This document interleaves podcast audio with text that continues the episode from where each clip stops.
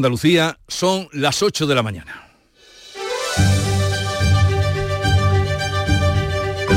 En Canal Sur Radio, La mañana de Andalucía con Jesús Vigorra.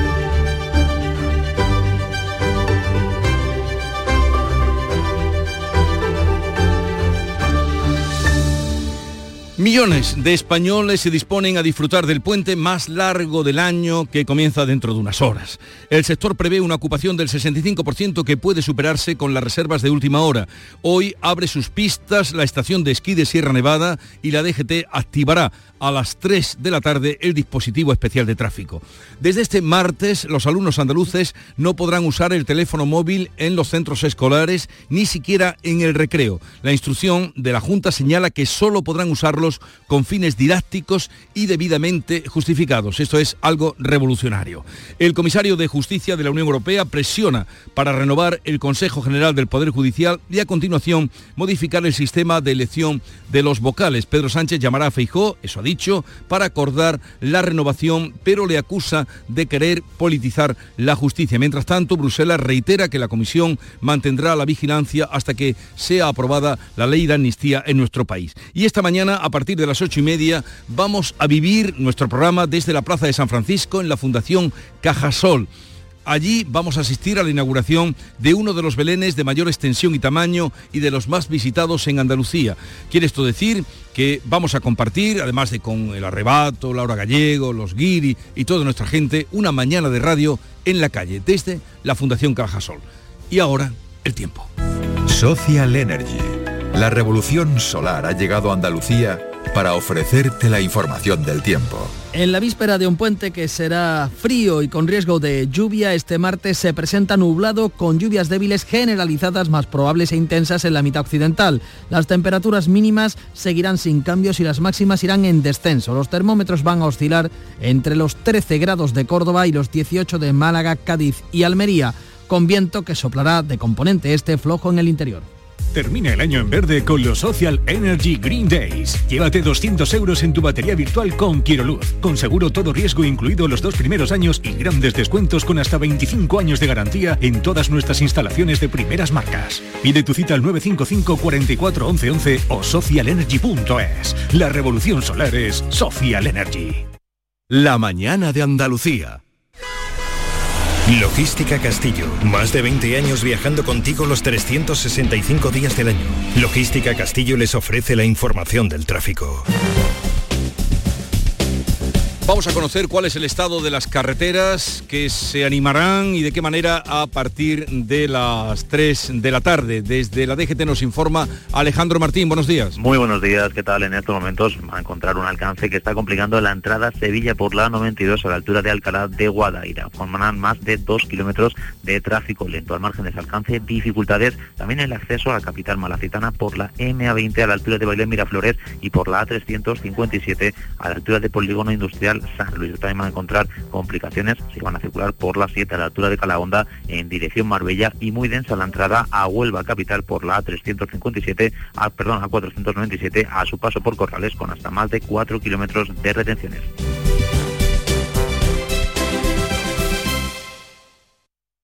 He mejorado la producción de cereal cambiando un kilo de superbiazón por 70 kilos de urea. Superbiazón, el bioestimulante con fijación de nitrógeno que te ofrece la máxima rentabilidad de tu cereal. Fertinagro Biotech. Más información en supervia.es. Dicen que detrás de un gran bote del Eurojackpot hay un gran millonario. Esto, ¿y detrás de un gran millonario? Pues que va a haber un... Ahora Eurojackpot, el mega sorteo europeo de la 11, es más millonario que nunca. Porque cada martes y viernes por solo 2 euros hay botes de hasta 120 millones. Eurojackpot de la 11, millonario por los siglos de los siglos. A todos los que jugáis a la 11, bien jugado. Juega responsablemente y solo si eres mayor de edad. Este año con Superbiazón hemos mejorado el rendimiento del cereal reduciendo el gasto en urea. Superbiazón, el bioestimulante con fijación de nitrógeno que te ofrece la máxima rentabilidad de tu cereal. Fertinagro Biotech. Más información en supervia.es. En Canal Sur Radio, la mañana de Andalucía con Jesús Bigorra. Noticias. Comienza el puente festivo más largo del año. Dentro de unas horas, los hoteles andaluces prevén alcanzar una ocupación media del 65%. Hay lugares que tienen mucho más y que puede variar por las previsiones meteorológicas y las reservas de última hora. Manuel Pérez Alcázar. La Junta prevé que la previsión pueda superarse. Andalucía es líder, de hecho, en la búsqueda de alojamientos entre los turistas españoles y figura en séptimo lugar en las búsquedas internacionales para los puentes festivos del invierno, como ha señalado en Canal Sur Radio Javier Rodríguez, responsable para Andalucía de Andalucía es eh, pues la región más buscada por los viajeros españoles, encabezando una lista, pues luego siguen Madrid, Cataluña y Canarias. En el caso de apartamentos y viviendas turísticas, la ocupación puede llegar al 80%, aunque en ciudades como Sevilla y Málaga se roza ya el 95%. Jerez prevé lleno técnico en hoteles y hostelería con motivo de la celebración de las zambombas. Juan Carlos Rodríguez. Pues sí, el primer fin de semana de zambombas en Jerez ha arrojado muy buenos resultados con llenos en hoteles, bares y restaurantes. Además ha habido pocas incidencias. Esta ha sido la primera toma de contacto con las zambombas, pero estamos a las puertas de un larguísimo puente que podría superar estas cifras. Según la previsión inicial de la patronal de hostelería, en Jerez llenará sus hoteles y en el conjunto de la provincia la media estará en el 67%. El presidente de la patronal de hostelería de Cádiz es Antonio de María Ceballos. Hemos hecho un sondeo de los seis municipios más importantes de Cádiz Jerez, El Puerto, Cádiz, Capital, Chiclana, Algeciras y Rota. Y tenemos una media de ocupación en estos cinco días del 67-21. Estos son 11 puntos más que el año pasado que hicimos un 56-69. Hay que destacar Jerez de hace ya varios años con su célebre convocatoria de Zambomba, pues bueno, desde el jueves, viernes y sábado eh, tiene 92%, 97% y 92%. Pues esta tarde se retoman las zambombas. Y este martes abren las pistas de la estación de esquí de Sierra Nevada en Carra Maldonado. Durante el fin de semana solo se ha abierto para trineos y actividades de ocio, pero hoy ya sí se podrán practicar deportes de invierno. Cetursa abre cuatro pistas, cuatro remontes, en total dos kilómetros esquiables.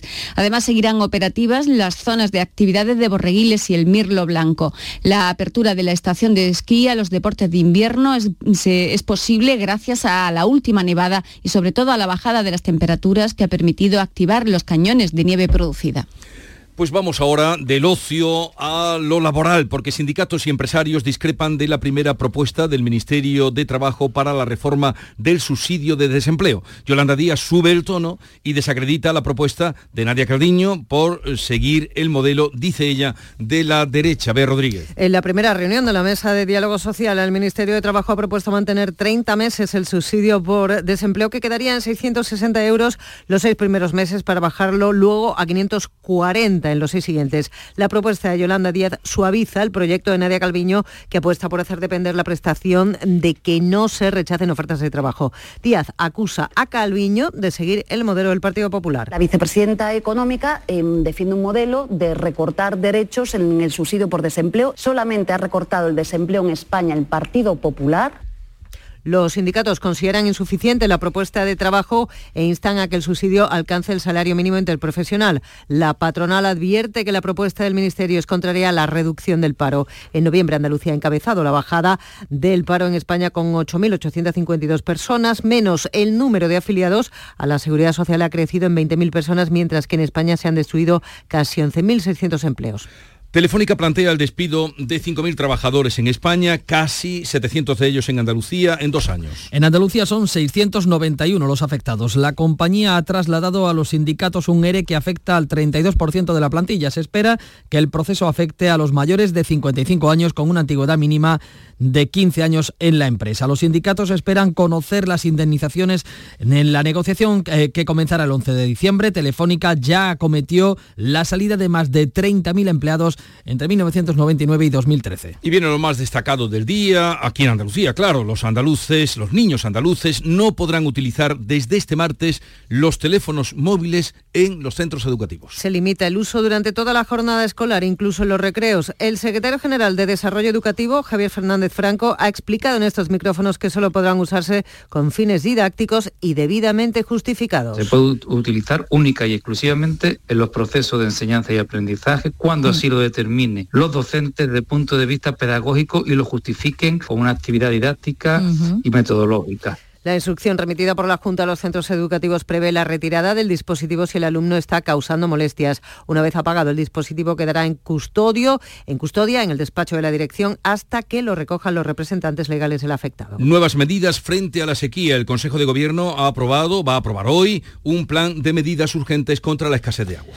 Medidas para hacer frente al agravamiento de las condiciones del sector agrario por la sequía. El presidente Juanma Moreno ya adelantó en el debate de la comunidad la pasada semana que se van a instalar conexiones con las estaciones de tratamiento de agua potable en los puertos andaluces para poder traer barcos cargados con hasta 100.000 metros cúbicos de agua. El Consejo de Gobierno también va a abordar el anteproyecto de ley de turismo que pretende conectar turismo, cultura y deporte para impulsar el impacto económico en el sector y la proyección de la marca Andalucía. El Consejo de Ministros va a aprobar hoy la ley de paridad que quedó pendiente de la legislatura anterior y que obliga a la presencia de un 40% de mujeres en direcciones y consejos de administración de las empresas. La ley de representación paritaria fija el mismo porcentaje en candidaturas electorales y órganos como el Tribunal Constitucional. El Gobierno también nombrará al exministro de Cultura, Miquel Iceta, como embajador de España ante la UNESCO. Sustituirá a José Manuel Rodríguez Uribes. El comisario europeo de Justicia, Reinders, presiona para acelerar la renovación en nuestro país del Consejo General del Poder Judicial. Pedro Sánchez llama ha dicho que va a llamar a Feijo para renovarlo a la vez que acusa al PP de politizar la justicia por mantenerlo bloqueado. Tras resolverse la investidura, el comisario Reinders urge a la renovación del Poder Judicial primero y a continuación a modificar el modelo de elección de los vocales como reclama el PP y el propio sector. La Comisión va a insistir en la necesidad de, primero y como prioridad, la renovación del Consejo y después comenzar de inmediato el proceso para reformar la ley en línea con la legislación europea.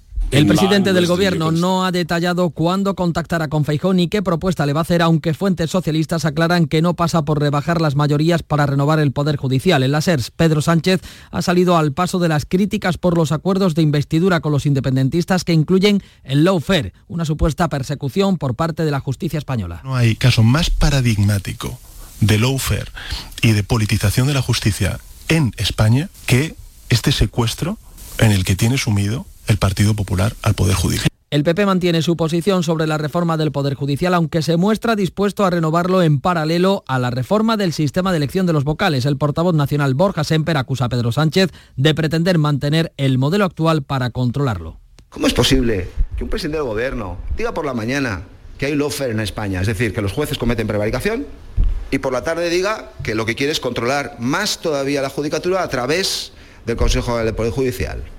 Y en el asunto de la ley de amnistía, la Comisión Europea anuncia que va a mantener la vigilancia sobre esta ley hasta que se apruebe. El ministro de Justicia y el comisario europeo aseguran que el diálogo es fluido. Félix Bolaño reitera que la Comisión no está preocupada, pero Reinders advierte que mantendrá la vigilancia hasta que la ley esté aprobada.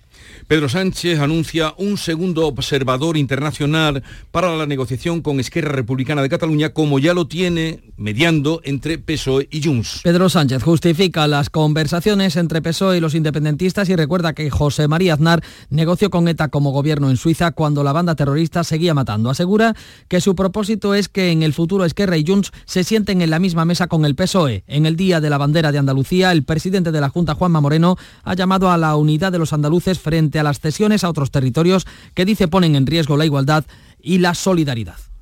Andalucía vuelve a exigirnos que hablemos con una sola voz, la suya, la única que importa. Que seamos ejemplo de unidad y que esa voz firme y rotunda defienda nuestros derechos con todas sus consecuencias.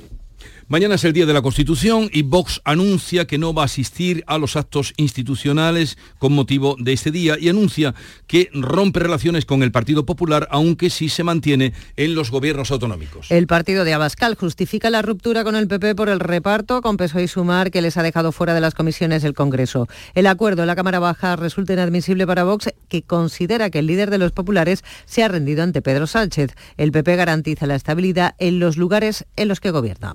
Detenidos dos agentes del Centro Nacional de Inteligencia por filtrar a Estados Unidos información reservada a cambio de dinero. Los agentes españoles fueron detenidos hace dos meses. Uno sigue todavía en prisión preventiva. Ambos están eh, siendo investigados por revelación de secretos. Los hechos también podrían ser constitutivos de traición por espionaje para una potencia extranjera. La ministra de Defensa, Margarita Robles, confirma que la detención se produjo hace tiempo y que uno de los investigados sigue en prisión. Hay un procedimiento judicial, es un procedimiento judicial de unos hechos que fue el propio Centro Nacional de Inteligencia el que los denunció, es secreto y por tanto no puedo decir nada más.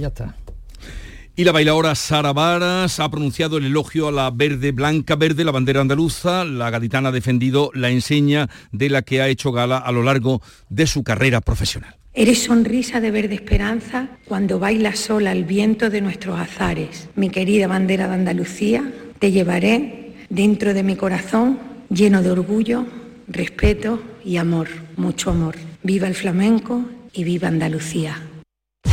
La mañana de Andalucía. Existe un lugar donde cada paso es una obra de arte, donde la tradición forma parte del futuro, donde el tiempo se detiene para disfrutar cada segundo hay un lugar en el mapa que es magia para los sentidos, en donde cada paso se convierte en una experiencia. ¿Y si nos regalamos Úbeda y Baeza? Dos ciudades, un destino.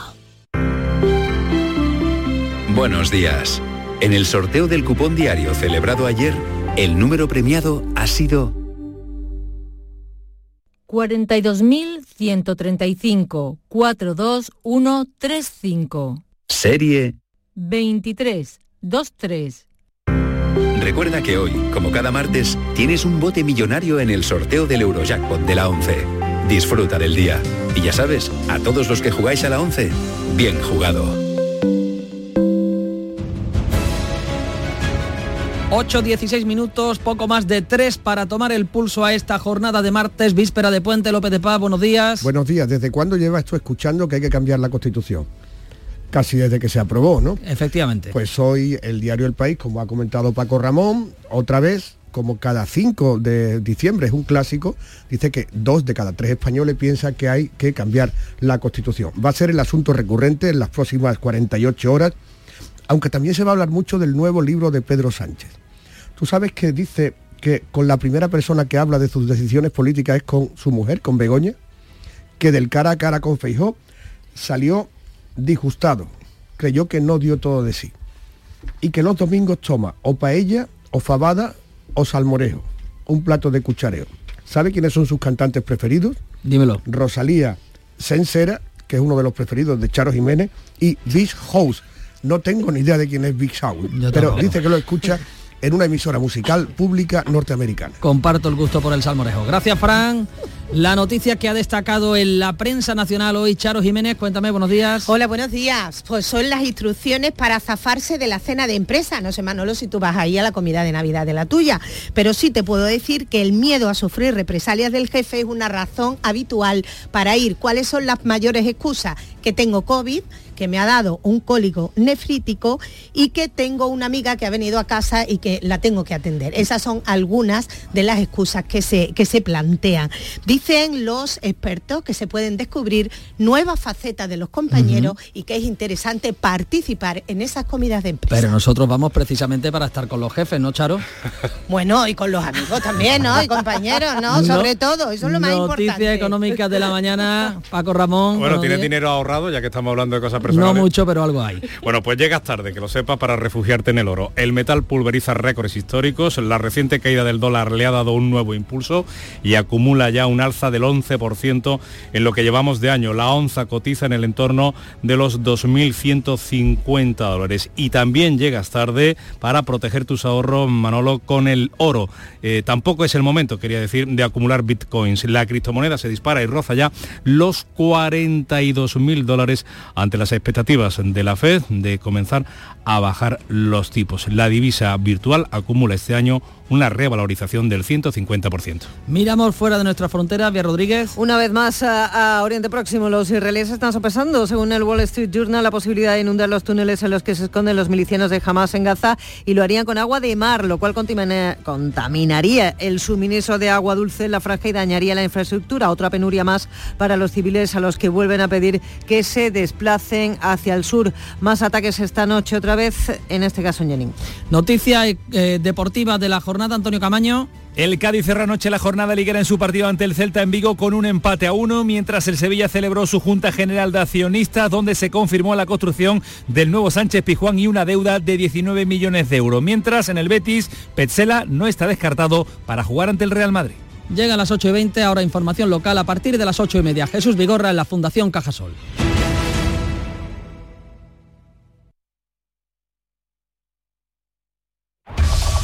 En la mañana de Andalucía de Canal Sur Radio, las noticias de Sevilla con Antonio Catoni.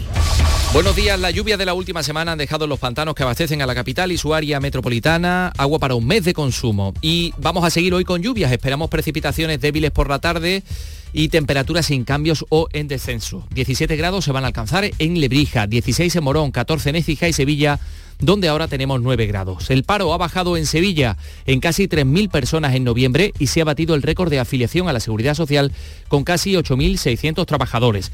Los sindicatos apuntan a la reforma laboral como responsable y los empresarios señalan al sector servicios porque se adelantan las compras de Navidad. De hecho, ya estamos inmersos en la campaña. Hoy se inaugura el Belén Monumental de Cajasol, abre sus puertas la exposición de dulces de convento en el Alcázar, pero también hoy, atención, se pone el primer tubo de la portada de la feria.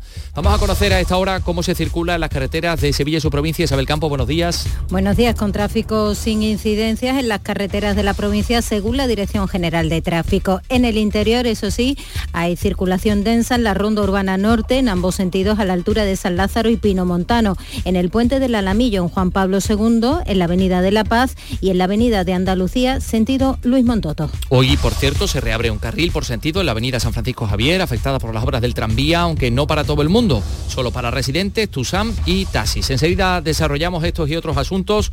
Realiza Juanjo González.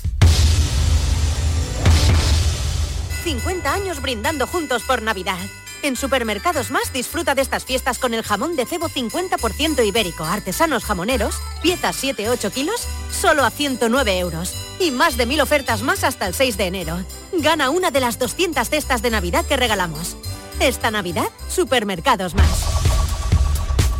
La lluvia de la última semana han dejado en los pantanos que abastecen a Emasesa 15 hectómetros cúbicos. Eso equivale, a agua para un mes de consumo en Sevilla Capital y en los otros 11 municipios a los que suministra la empresa Emasesa. Pilar González, buenos días. Buenos días. En porcentaje se encuentran a un 35,5% de su capacidad, con algo más de 215 hectómetros cúbicos de agua embalsada. Desde que comenzó este último episodio de lluvias, que aún continúa, las reservas han crecido un 1,95% tras varios varias semanas de bajada en un noviembre que ha sido bastante seco. 8 y 22 minutos, asunto de movilidad. Hoy se reabre, como les hemos anunciado, la avenida de San Francisco Javier, contada por las, cortada por las obras de ampliación del tranvía, una situación que se prolonga desde hace dos años por el retraso en la ejecución de los trabajos. De momento, este martes se abre un carril por sentido, aunque no para todo el mundo, como anuncia José Lugo, que es el delegado de movilidad del ayuntamiento. Para residentes, Tusan y taxi. Supone una ampliación en el acceso al tráfico rodado de vehículos en el entorno de la obra de ampliación del tranvía. La avenida no se abrirá por completo a la circulación hasta que terminen los trabajos en el túnel. Se ha previsto que el tranvía inicie las pruebas este mes para poner en servicio la línea el próximo febrero. Además, se ha ampliado en un carril más el cruce entre San Francisco Javier y Ramón y Cajal. Les contamos también que el Ayuntamiento de Sevilla ha convocado un concurso para adquirir cuatro microbuses eléctricos y recuperar la línea C5 y que la Consejería de Fomento ha licitado por más de 44 millones la construcción del edificio de talleres y cocheras del tranvía de Alcalá de Guadalajara Sería la última infraestructura pendiente para completar las obras y para que el tranvía comience a funcionar, como decía la consejera Rocío Díaz. Solo en este último año se ha iniciado la fabricación de los seis trenes y están a punto de adjudicarse los contratos para instalar los servicios de electrificación, los sistemas ferroviarios y de estaciones con un presupuesto de más de 82 millones de euros. Una noticia de última hora del 112 Andalucía, Servicios de Emergencias. Un trabajador ha resultado herido de carácter grave tras caer de un andamio esta madrugada en unas instalaciones en la carretera S31 en Sevilla. Eh, atendía a la una y cuarto un aviso de socorro para este trabajador que se había precipitado desde un andamio a una altura de unos 6 metros y había caído en una plataforma. El suceso se produjo en unas instalaciones ubicadas en esta carretera eh, que está localizada a la orilla del río Guadalquivir. Ha sido este trabajador evacuado, se encuentra en estado grave, ingresado en el Hospital de Traumatología del Virgen del Rocío, 8 y 24. Hay mucha Navidad en la provincia de Córdoba. ¿Sabes por qué? Por nuestra rica gastronomía, por nuestras luces navideñas, porque tenemos un Belén gigante de chocolate, porque aún puedes escuchar villancicos en pueblos espectaculares, pero sobre todo porque tenemos gente fantástica que hará que tu Navidad sea especial. ¡Saboréala! Diputación de Córdoba. El paro ha bajado en Sevilla en casi 3.000 personas en noviembre, se sitúa el número de desempleados en 168.752. Se ha batido el récord de afiliación a la Seguridad Social con casi 8.600 nuevos trabajadores. Los sindicatos insisten en que se debe a las bondades de la reforma laboral y la responsable de empleo de UGT en Sevilla, María Iglesias, apuesta, mm, recuerda que las políticas para los parados de larga duración son necesarias y hay que implementarlas. Hay en la provincia 113.561 personas beneficiarias de prestaciones. Y sin embargo es muy preocupante que más de 55.000 personas en Sevilla y su provincia no tengan ningún tipo de prestación. Es decir, que más del 32% de los sevillanos y sevillanas en paro se han quedado sin ayuda. El aumento de empleo en este mes de noviembre es atribuible a la campaña de recogida de la aceituna, pero sobre todo al sector servicios, porque se han adelantado las compras y con ello las salidas. Lo dice el presidente de la patronal sevillana, Miguel Rus. Estos datos son la prueba de que cuando hay actividad empresarial se crea empleo. Por eso pedimos a las diferentes administraciones una agenda en que la prioridad sean las políticas de activación económica sobre la base de una política presupuestaria y fiscal que favorezca la inversión y la actividad productiva. En este sentido, los comerciantes de Sevilla esperan que el mes de diciembre suponga una buena remontada con respecto a la primavera cuando descendieron las ventas. Ya estamos en plena campaña de Navidad. En atención o en relación a este puente, las reservas de hoteles, apartamentos o casas rurales de la provincia están al 75%, según datos de la Diputación de Sevilla, y atractivos, entre otros, para estas fechas. Hoy se inaugura el Belén Monumental de Cajasol con decenas de imágenes secundarias de las hermandades sevillanas. Hoy abre sus puertas en el Palacio Gótico del Alcázar la exposición de dulces de los conventos de clausura de la provincia de Sevilla. Bueno, y en contraste con ello, hoy se pone el primer tubo de la portada de la Feria de Abril 2024. Se irá dando forma al diseño del italiano David Gambini, Costumbres de Abril, que evoca al pabellón mudéjar que Aníbal González construyó en el Parque de María Luisa. 827. Las noticias de Sevilla. Canal Sur Radio. La Policía Nacional ha identificado en Corea del Río un hombre por un delito de pornografía mediante un uso o el uso de inteligencia artificial. Utilizó la foto de perfil que la víctima tenía en redes sociales y añadió un cuerpo completamente desnudo. La joven, que tiene un 66% de discapacidad, lo descubrió y su madre presentó la denuncia, como cuenta el portavoz policial Juan Manuel Torres.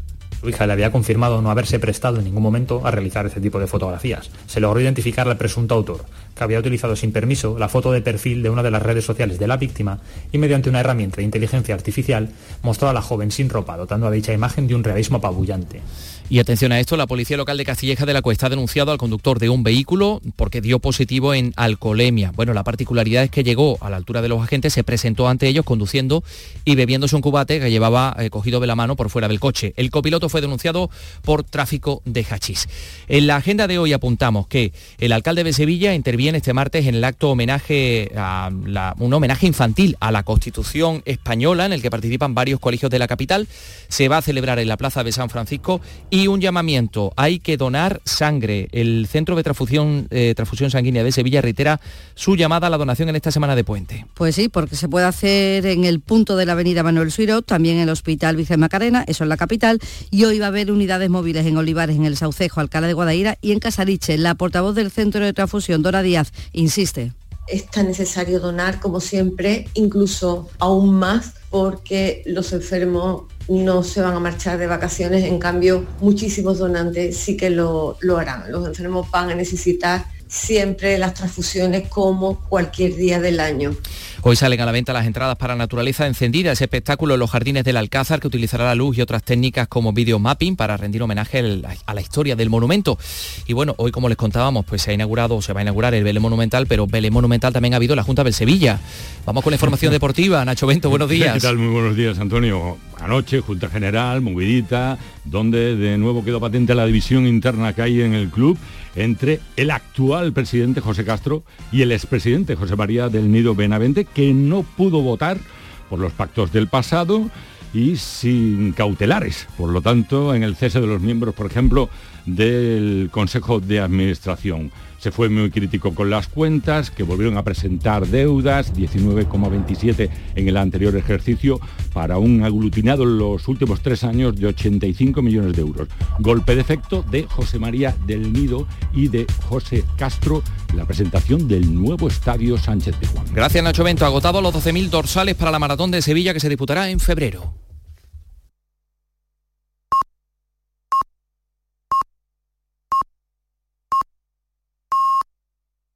Andalucía son las ocho y media de la mañana.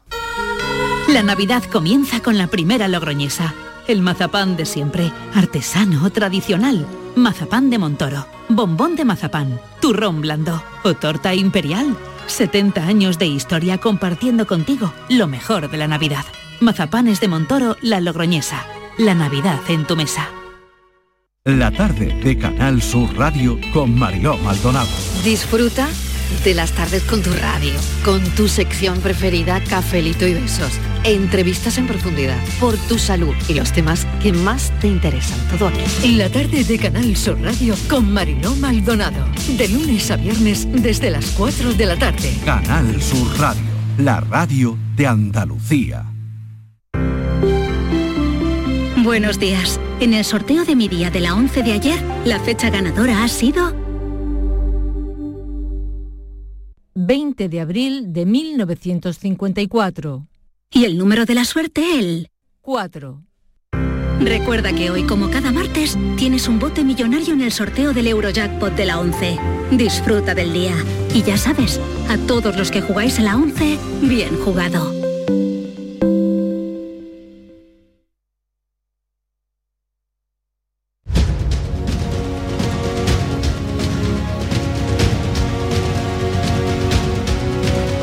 Esta es La Mañana de Andalucía con Jesús Vigorra, Canal Sur Radio.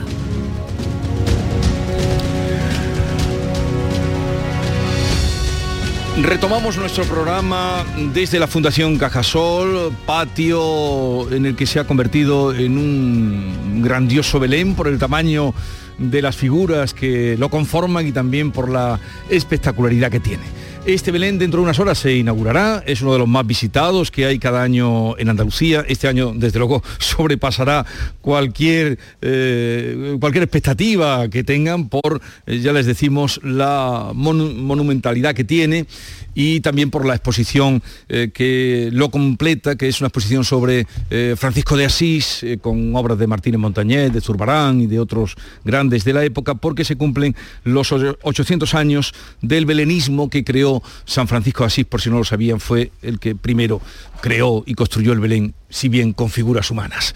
Otro Belén muy distinto es el que yo tengo aquí a mi vera y a mi lado, eh, y vamos a montarlo, o sea, la tertulia de cada mañana con Charo Fernández Cota. Buenos días, Charo. Hola, muy buenos días. ¿Qué tal estás? Pues mira, aquí abrigadita como tú me recomendaste que hiciera. Muchas gracias ¿Eh? por venir y también por seguir los consejos.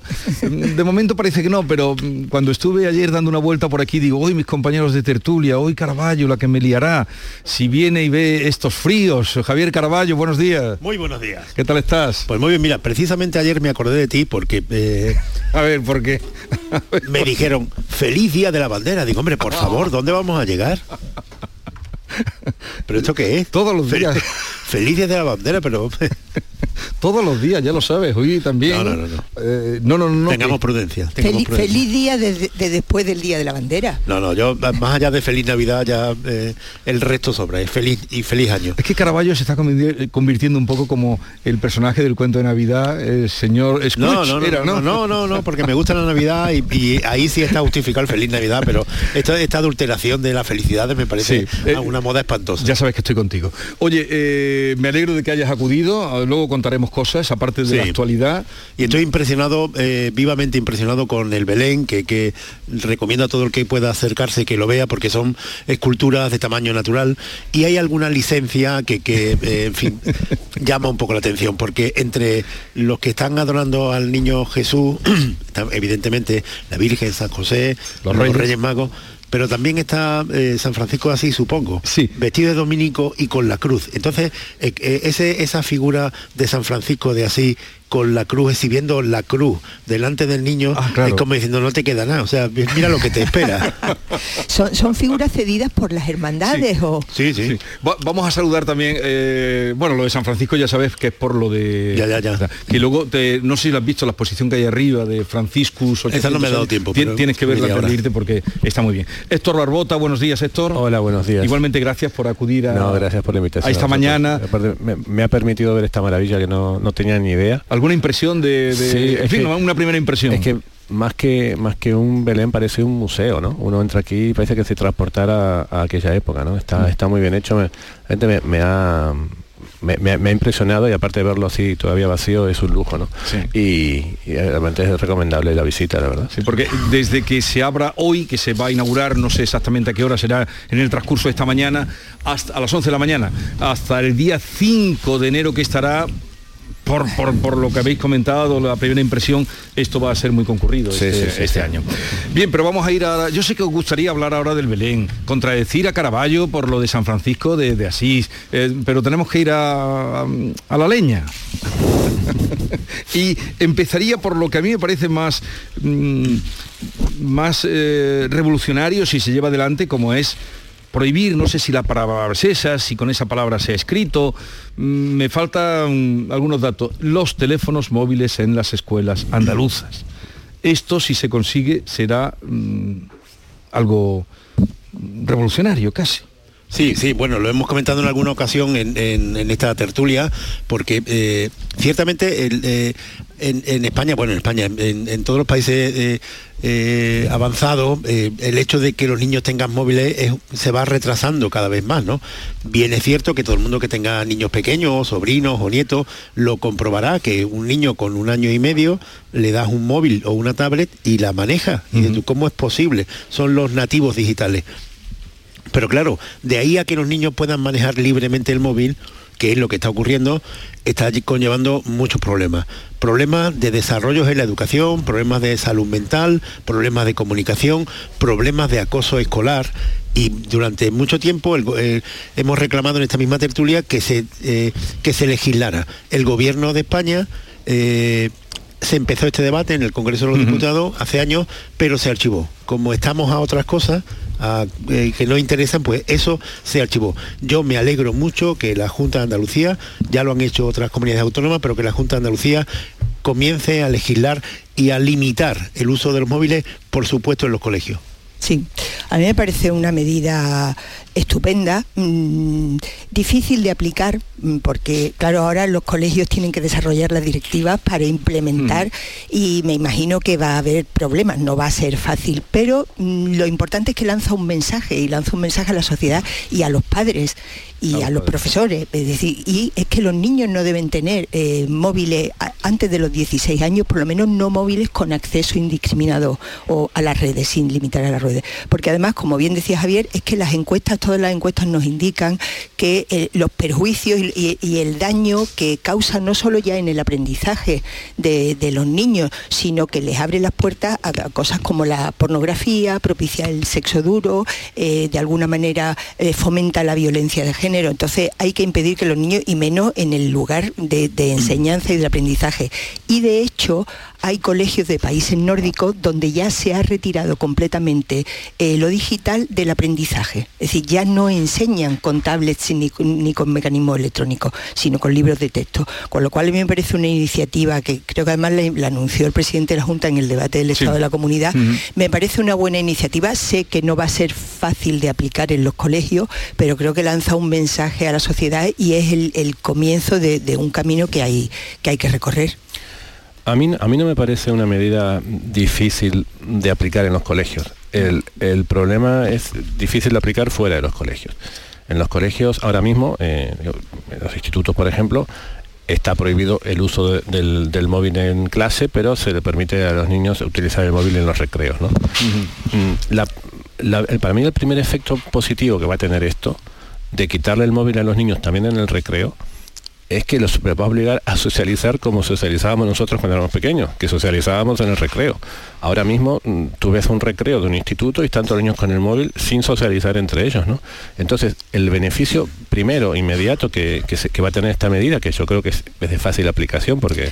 Bueno, bueno, bueno. Que si no, a ver los padres... No, no, pero quiero decir, mm, si el colegio tiene una, instrucción de, que no se puede usar el móvil en el recreo... Sí, eh, pero quita el móvil al niño y luego que vengan los padres a recoger el pero, móvil. Pero, te lo digo por experiencia, ¿eh? Eh, ahora mismo, si en un, en un instituto se comprueba que un niño ha usado el móvil en horas lectivas, al niño le cae un parte. Y es el niño el que tiene que explicar en su casa que por qué ha usado el teléfono cuando no debía. Evidentemente habrá padres que a los que no pero eh, digamos la sanción al niño o la niña que, use el móvil en el recreo ya se puede empezar a aplicar a partir del, momento en el, que el colegio lo comunique. Y a mí esa esa primera medida de, permitir la socialización, de obligar a socializar a los niños persona a persona, a mí me parece que, va a ser eh, es, una, medida que va a tener efectos inmediatos y, que me parece que, que va a ser muy, beneficiosa. Lo segundo que a mí me parece más difícil es quitar el móvil eh, del, tema lectivo. Porque es verdad que, mm, por ejemplo... bueno, pero sí se va a poder, según la instrucción, sí se va a poder emplear con fines lectivos. Sí, no, no, pero, Exclusivamente con fines mm, lectivos. A mí me gustaría que ni siquiera así. Yo, el otro día regañé a mi, a, mi, hija, que tiene 14 años, a mi hija mayor, eh, porque estaba usando el móvil a las 10 de la noche, y me dice, no, papá, es que estoy subiendo la tarea. Quiero decir que, que igual cambiar eso, que yo creo que también debería cambiarse, debería ser, digamos, una segunda medida que a mí me parece que, va a ser más difícil. Y ahora, y quitar el móvil de la vida social de los adolescentes, eso sí va a ser complicado. No, eso será imposible. Hay una parte de implicación en todo esto que es los padres. He, estado buscando ahí algunos estudios que se publican muchísimo. Eh, y, la edad media de, comprar, eh, de que los niños tengan móviles, está ya por debajo de los nueve años. Eh, y es curioso porque a medida que los padres son más jóvenes, son más propensos a comprarle a, los hijos un móvil a una edad más temprana. Si los padres son mayores, eh, retrasan más el regalo del móvil. Pero si son más jóvenes, que esto se puede entender perfectamente, porque ya son personas que, han crecido con, eh, cierta tecnología y están más, eh, más predispuestos a darle al niño el móvil. Pero cuando se le pregunta a los padres que por qué le han regalado un móvil al niño, hay un setenta y tantos por ciento que lo dice, que dice que se lo han regalado por su propia tranquilidad, porque mm. están mucho más tranquilos sabiendo que su hijo tiene un móvil en el bolsillo o, en la mochila y que cuando lo quiera localizar lo puede localizar. O sea, hay una parte en todo esto, sabemos que hay un daño, que, que hay daños objetivos, pero eh, los propios padres son los que dicen, no, no, es que esto lo, hago yo por mí, no lo hago por mi hijo. Mira, mm. yo he estado en sesiones de la policía eh, para la prensa, para explicarnos eh, lo, vulnerables que son los, menores mm, y una sesión en la que la policía, expertos de la policía, explicaban cómo los hackers y los y los depredadores pueden acceder a los niños a través de los móviles. Y el mensaje de aquellas sesiones era, mm, por favor, que los padres, que el, que el regalo de la primera comunión a su hijo no sea un móvil pero, yo digo que eso no se cumple. Pero eso no se cumple. Y, sobre y todo... estoy hablando de los nueve años. Sí. En este sentido, ayer salía un dato de que el 70% de los niños en España de entre 10 y 15 años tienen móvil. 70% entre Sí, 10 sí. y 15 años. Eh, aquí- que Es, es- es- es una horquilla un poco muy amplia, ¿no? Quiero decir, un niño de 10 años, uno de 15, digamos, que no es lo mismo que tengo un niño de 15 a que lo tengo uno de 10, o ¿no? uno de menos de 10. Sí. Pero aquí, en, en este sentido, que no sabemos tampoco, porque claro, esto es una orden de la Junta o de la Consejería de Educación, pero hasta qué punto A ver, eh, se aplica, no sabemos si es prohibir. Mm, A mí es Creo que lo decía Charo antes, eh, ya es importante que se eh, ofrecer esa imagen de que el No, uso del móvil tiene unos límites y que esto no es un campo abierto, sino que, que, que hay sitios donde tú no puedes usar el móvil. De la misma forma que si entras a un teatro y no se te ocurre encender el móvil, todavía hay gente que lo tiene encendido sí. y en la película, pues en los colegios simplemente hay zonas reservadas. Y esto tiene que extenderse también a los horarios y tiene que extenderse también a las posibilidades que tú tengas de captura de, de- de red. Habéis dado hace un momento en, en el informativo local una noticia que, que, en fin, cada vez es más frecuente, ¿no? De, de- un chaval que, que lo han detenido un menor por, por utilizar la inteligencia artificial Ah, para desnudar a, sí. una, a una chica a una- sí, discapacitada. claro. Mm. Bien, en cualquier caso, a los padres sí que les pedimos, mm, seguro que estáis también conmigo, que apoyen a los profesores en esto. No, claro, va a ser fácil, como habéis apuntado, En esto pero que, en esto que y en los, todo, ¿eh? que los padres en este sentido sean aliados de los profesores. Por Vamos eso, a otro por, eso, por eso he citado antes lo de que, que, eh, los padres en, en una gran mayoría, setenta y tanto, cuando le preguntan, no reparan tanto en, lo- en el daño que le pueden hacer al hijo, sino en su propia tranquilidad. Y entonces, evidentemente, si hay algún profesor que, que- que limita el uso de los móviles, no quiero ver a ningún padre ni una madre diciéndole, mi hijo tiene derecho a llevar el móvil. Exacto. Pues hacemos esa llamada a los padres. Mm, Vamos con otro asunto. Eh, la actualidad política indudablemente pasa por eh, la renovación o no renovación del Consejo General del Poder Judicial. Van cinco años, no sabemos esto, quién lo podrá enmendar, quién lo podrá arreglar. Eh, llamadas desde la Comisión Europea siguen llegando. Ayer Pedro Sánchez, en una entrevista que concedió, dijo que, mm, que llamaría a Núñez Feijó para ver si se ponen de acuerdo en la renovación, pero mm, todo apunta a que a los cinco años puedan ser eh, seis, siete, ocho y hasta las próximas elecciones. ¿no? A ver, Y a ver eh, cómo se lo explicáis para que la gente, porque estamos siempre hablando, en este sentido Caraballo es muy eh, eh, con el tema de la didáctico, pero pretende, Sí, pero- pretendemos serlo, porque el Consejo General del Poder Judicial, que tiene una repercusión en nombre, en nombramiento, creo que son 85 los cargos que no se han nombrado todavía. Claro, porque, porque la responsabilidad, es decir, el Consejo General del Poder Judicial es el órgano de gobierno de los jueces, que en España pues habrá cuatro o cinco mil jueces, y son los que se ocupan de los nombramientos de las plazas vacantes. Evidentemente, al, al haber transcurrido eh, todo un mandato sin que se renueve el Consejo, porque no hay acuerdo de los partidos políticos que son los que nombran a, lo- a los miembros del Consejo en sede parlamentaria, pues evidentemente no. ha- y luego además Sánchez cambió la ley.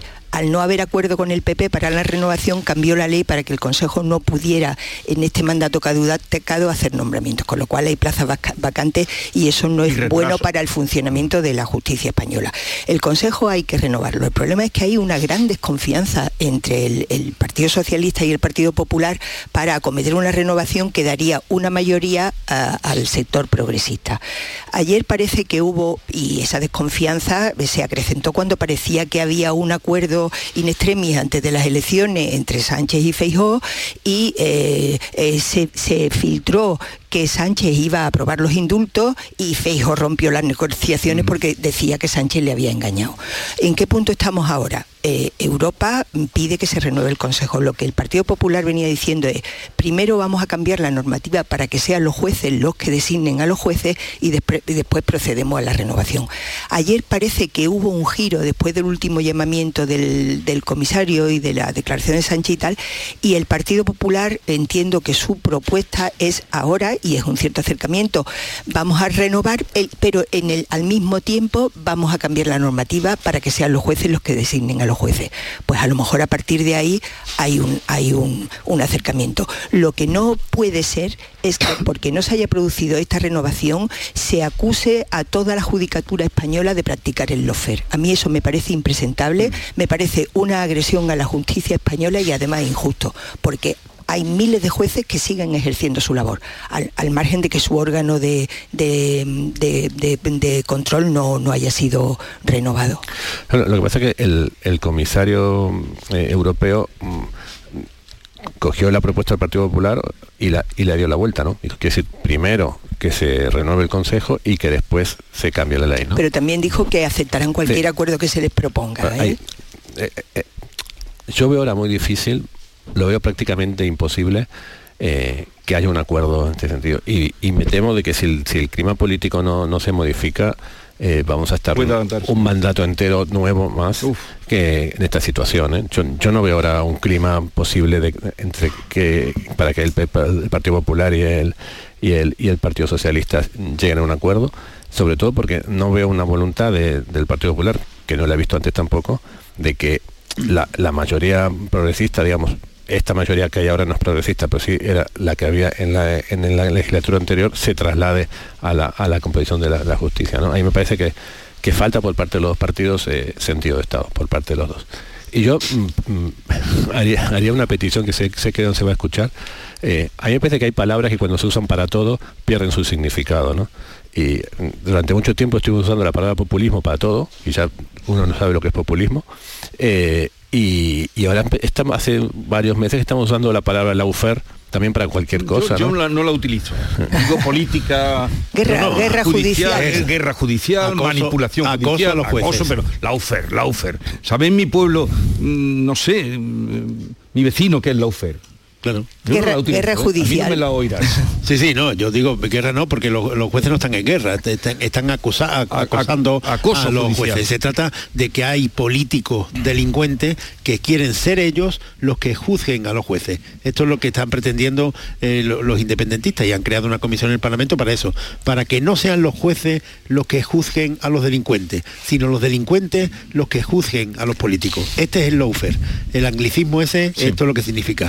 Sobre el Poder Judicial. A ver, es que eh, cuando tú, tú dices las necesidades de una cierta pedagogía, es que cuando se habla de la politización de la justicia, eh, se comete eh, una barbaridad porque se está eh, maltratando y menospreciando la labor del, como decía Chano antes, de miles de jueces y magistrados en España que no están concernidos por esta politización.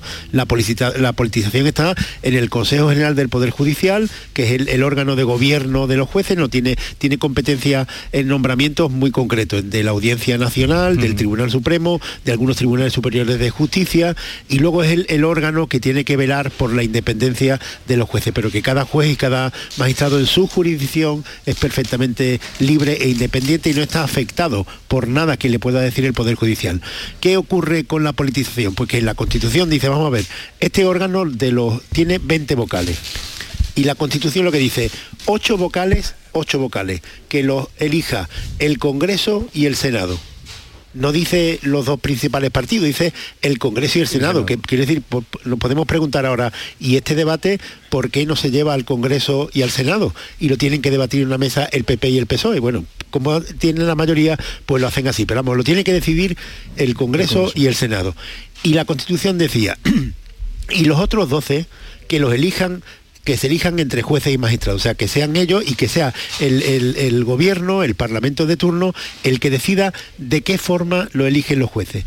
¿Qué se hizo en España en los primeros eh, años, en, la época de Felipe González? que la interpretación que se le dio al artículo ese del Parlamento de, la Constitución es los ocho los eligen el Congreso y el Senado y los otros doce también. O sea, todos los elige el Congreso y el Senado. al final se dio una, una fórmula mixta, que es la que está vigente. ¿Qué dice el, Partido Popular ahora? que lo que quiere es volver al espíritu de la Constitución. Y el Partido Socialista se resiste porque quiere imponer una mayoría progresista en el Consejo General del Poder Judicial. Es la disputa que hay. ¿Por qué no lo hizo el PP cuando pudo?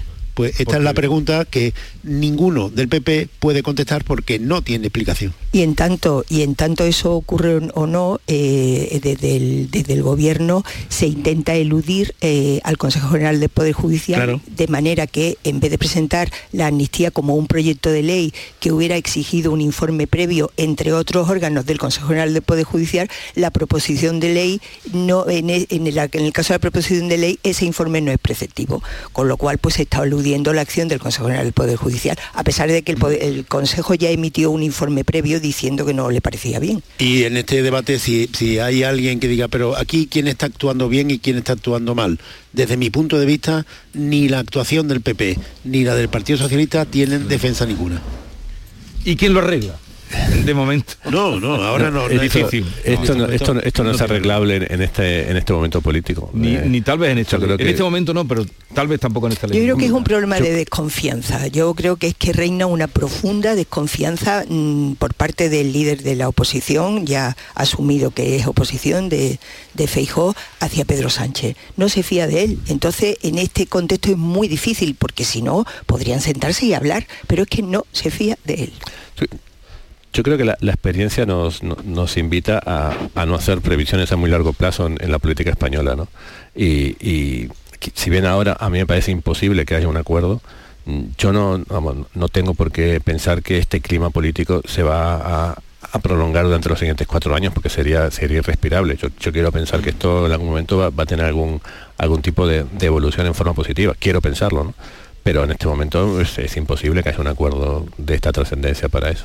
Pues entonces vamos a dejar de marear la perdiz con el Consejo General del. Poder Judicial, ¿eh? porque vaya con el Consejo General del Poder Judicial y a ver cómo se sale de ahí. Otro asunto, mm, bueno, mm, relativo indudablemente a- o unido o vinculado al Consejo General del Poder Judicial, lo apuntaba Charo, es el tema de la ley de amnistía que eh, desde la Comisión Europea pues han dicho con buen criterio que hasta que no mm, conozcan la ley no se definirán, ¿no? Que van, que les interesa lo que vaya a decir esa ley, pero que no se van eh, no se van a posicionar.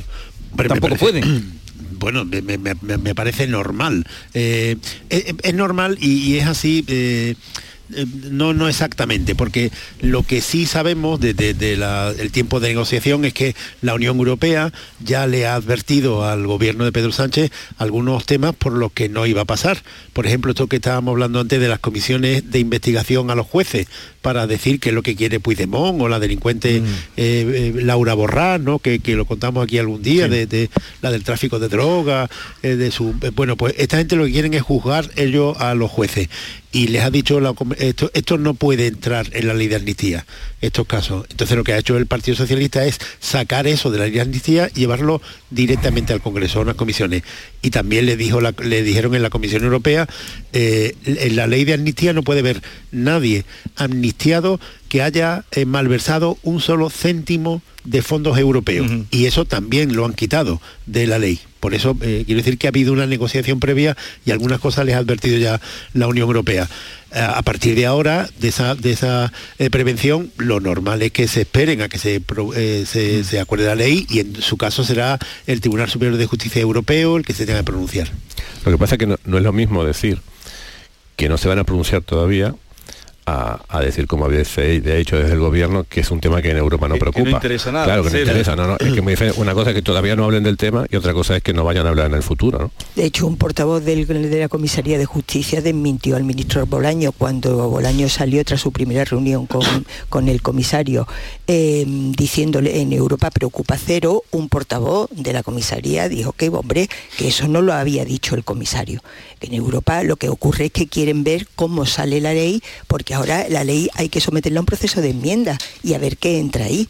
Que, que A no ver, iba en el texto inicial, ¿no? Una negación tres veces, una negación que lo dio, di- la negación fue de tres veces. Sí, San pero- Pedro, pero- ya pero- eso es casi una afirmación. por lo que estáis comentando. Tenemos que saber que, que en Europa todos estos asuntos que nos conciernen tanto a los españoles y que suscitan tantas pasiones se ven con mucha distancia.